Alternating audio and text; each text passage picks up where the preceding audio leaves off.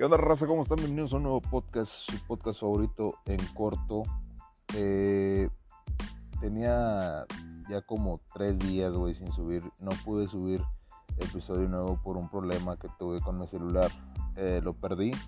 Este es, eh, y yo con el celular grabo, con el celular subo, todo hago con el celular. Entonces perdí mi celular. me, lo, me lo robaron no puedes pero estamos de regreso. Este tu podcast en corto. Amigo gangoso, ¿cómo estás el día de hoy? Bien, güey, nada más que. Pues con un poquito de sueño, güey. Ya es tarde, güey. Grabas bien tarde, güey. Levántate temprano. Bueno, amigos. Eh, quiero empezar con una recomendación, güey. Les voy a recomendar el concierto de Arch Enemy en vivo en el Resurrection Fest 2019, güey gran actuación de esta gran banda, de esta chica, la vocalista está hermosa, güey, aparte que hace unos guturales increíbles, güey. Así que los invito a que vayan a YouTube y reproduzcan ese gran, gran concierto. Eh, quiero tocar un tema que es México. ¿Ustedes qué opinan sobre este país? Si me estás no sé si realmente eh, gente de otro país me escuche, pero si lo estás haciendo, bueno, México es un lugar hermoso, con gente muy trabajadora, güey, pero lleno de corrupción. Y eso ha estado por años. Corrupción, o sea, exagerado, güey. Y se ve en todos lados, en todas las ciudades. Yo vivo en Monclova, Coahuila, y aquí la neta es que la corrupción está, está cabrón, amigos. O sea, es demasiada la corrupción es, y es imposible acabar con la corrupción. No se puede, amigos. está por todos lados. Desde el presidente hasta los policías, la gente que te contrata en una empresa. Todo, amigos, todo es corrupción.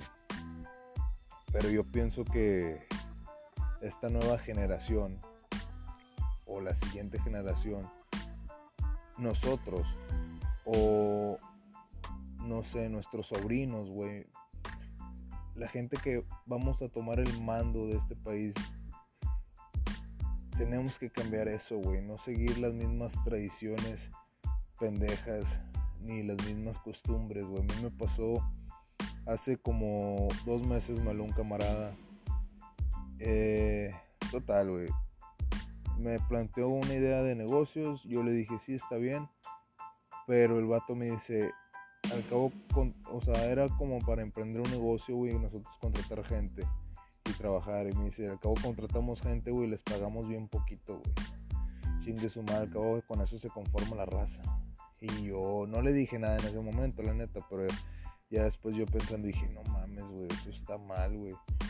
Para empezar, si quieres entregar un trabajo bien hecho, amigos, si tienen gente asumando, tienen que pagarles bien, güey, para que ellos se comprometan con el producto o el servicio que están llevando a cabo, amigos, se sientan parte de la empresa. Entonces, tú como contratista o como jefe o como no sé, tienes que pagarle bien a tus empleados para que ellos se sientan eh, vaya, eh, le echen más ganas, básicamente. Si, una empresa paga bien, el trabajador responde bien también. Y bueno, quiero tocar eh, otro tema. Una noticia, su sección de noticias en corta. Al parecer, eh, acaba de salir una nueva norma en los aeropuertos eh, al parecer si entras a un aeropuerto o incluso si te subes a un avión y te quitas el cubrebocas y una vez que te llaman la atención no hiciste caso, no quieres llevar cubrebocas, van a ser tratados como terroristas, amigos. Así es. Si tú vas a un aeropuerto y tomas un vuelo y no traes cubrebocas por X o Y razón, es porque no crees o la chingada. Eh, te van a tratar como terrorista. ¿A qué me refiero con esto? Te vas a quemar, güey. Jamás en tu vida te vas a volver, poder volver a subir un avión. porque te ponen como en la lista negra y eso sale en el, como que en el sistema de todos los aeropuertos de todo el mundo, entonces jamás vas a poder volar en, en, un avión. Entonces, güey, yo no sé de hecho por qué se quitan el cubrebocas, güey. O sea, digo, yo entiendo que a veces es fastidiante, pero cuando están en una tienda, güey, o sea, ¿por qué, güey? Si sabes que tienes que traerlo puesto, güey, no pasa nada, güey, son unos, unos minutitos, nada más lo que lo vas a traer, o sea, no te lo estés quitando a cada rato. Mucha gente se lo quita para hablar, güey, güey, no mames, te escuchas, güey, o no, amigo vengoso. Sí, güey, hombre, güey, pónganselo en la cola, güey, mejor, güey, entonces... Pues sí, güey, pues que me cague, güey. De cara te lo están quitando, quitando, güey. No mames. Ay, en el corazón de nuestro amigo el gangoso, amigos. En serio, usen el, el cubreboca. Ah, la, el caso de Chris Benoit. No sé cuántos de ustedes miren o veían WWE Wrestling Entertainment. Esta marca de lucha de clase mundial, más bien la líder, ¿no? A nivel mundial. Tan famosa, estoy tomando café. Si escuchan que estoy tomando es café, amigos. Eh, el caso de Chris Benoit. Bueno, Chris Benoit era un luchador muy famoso demasiado. Era la estrella, amigos. Vaya, era la cara, una de las caras de WWE en aquel entonces. Eh, lo triste y raro fue que él iba a pelear, iba a tener una pelea por el, no sé qué título, pero iba a tener una pelea en un pago por evento.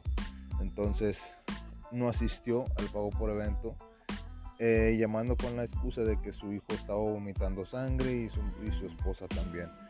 Al grano, Chris Benoit asesinó a su esposa y a su hijo y después se quitó la vida.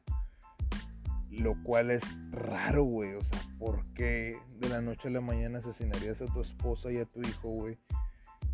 ¿Qué pasó? Y supuestamente es que eh, fue un problema psicológico que en un ataque de ira, o sea, básicamente fue un ataque de ira que es, que es imposible de controlar. Muchos dicen que era por la sobredosis de esteroides, entonces como que los esteroides te hacen ponerte más furioso o la chingada. Entonces Chris Benoit tuvo un ataque de ira y empezó a matar a su esposa. Después siguió con su hijo y al último terminó quitándose la vida. Un, caso triste, amigos. Yo, yo no sabía, bueno, ya lo sé desde hace mucho, pero llegué a ver pelear a este luchador y pues lo admiras, amigos, lo admiras y luego de repente ves la noticia, güey, y te da asco, güey. Dices, no, no, no mames. Y toda la reputación que perdió. Eh, WWE claramente borró del historial o intenta borrar del historial a Chris Benoit, no quiere tener nada que ver con Chris Benoit, porque obviamente lo que hizo lo deja, deja mal parada a la empresa. Eh, fíjate como André Manuel eh, trabándome. Eh. Sí, güey, no, te trabas un chingo, güey. Ah, yo también estoy tomando café, güey. No, pues se me hace que eso va a ser todo por el podcast de hoy. Muchas gracias por escucharnos. Recuerda, eh, güey. Eso yo lo digo, cabrón. Me toca a mí, güey. Tira paro. Bueno, sobres despídete. Muchas gracias por escuchar este podcast. Recuerda que puedes seguir a mi compa el pendejo en, en YouTube. Viene como Eric Guitar. También recuerda seguir la página de Facebook, Cosas sin Sentido. Y muchas gracias. Dámese la cola. Pónganse cubrebocas. Adiós, chaparros.